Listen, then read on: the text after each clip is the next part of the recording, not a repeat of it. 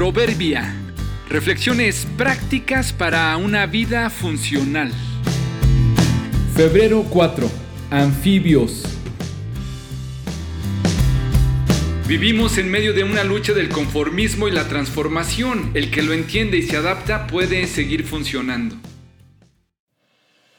Su nombre proviene del griego y significa ambos medios.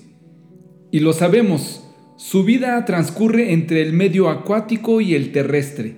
Son los anfibios. Se encuentran casi en todas las regiones del mundo, a excepción de aquellas donde las condiciones climáticas son más duras, como el Ártico, la Antártida y los desiertos más extremosos. A diferencia del resto de vertebrados que se mantienen en un solo estadio morfológico, los anfibios pasan por varios a lo largo de los ciclos de su vida. Es decir, nacen típicamente en un medio acuático en forma de larvas y de ahí cambian a un medio terrestre. Para ello necesitarán branquias que más tarde son sustituidas por pulmones. La mayoría de ellos, siendo adultos, siguen conectados con el agua, aunque no dependen totalmente de ella.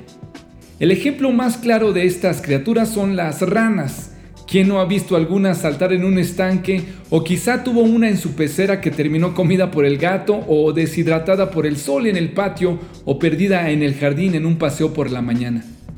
Estos increíbles animalitos siempre me han asombrado por esas increíbles capacidades que poseen.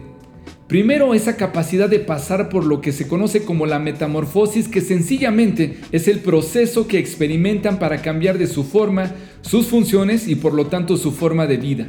Esta transformación los habilita, digámoslo así, a ser capaces de vivir en dos medios, el agua y la tierra. ¡Qué cosa tan increíble! Lo que me resulta más fantástico es que no son conscientes de que son fantásticos. Sencillamente responden a la capacidad innata que poseen. Pero nosotros las personas, aunque no poseemos la capacidad de vivir en el agua, aunque no somos anfibios, sí somos pensantes. Somos capaces de adaptarnos y de alguna forma cambiar el entorno o cambiar nosotros. Si bien es cierto no podemos cambiar nuestra forma, sí podemos cambiar nuestras funciones y nuestro estilo de vida. Hemos sido diseñados así. Dios nos ha creado con esa capacidad de adaptarnos, de ser creativos, de sobreponernos, de esforzarnos por el cambio. Y si el ambiente no cambia para bien, si por el contrario empeora, mis opciones son propiciar el cambio o moverme a un mejor entorno.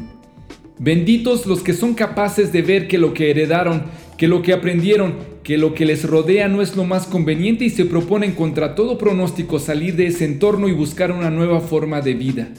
Está bien cambiar, está bien tener que adaptarnos. Dios está del lado de la transformación y no del conformismo. No se amolden al mundo actual, sino sean transformados mediante la renovación de su mente. Así podrán comprobar cuál es la voluntad de Dios, buena, agradable y perfecta. Romanos 12:2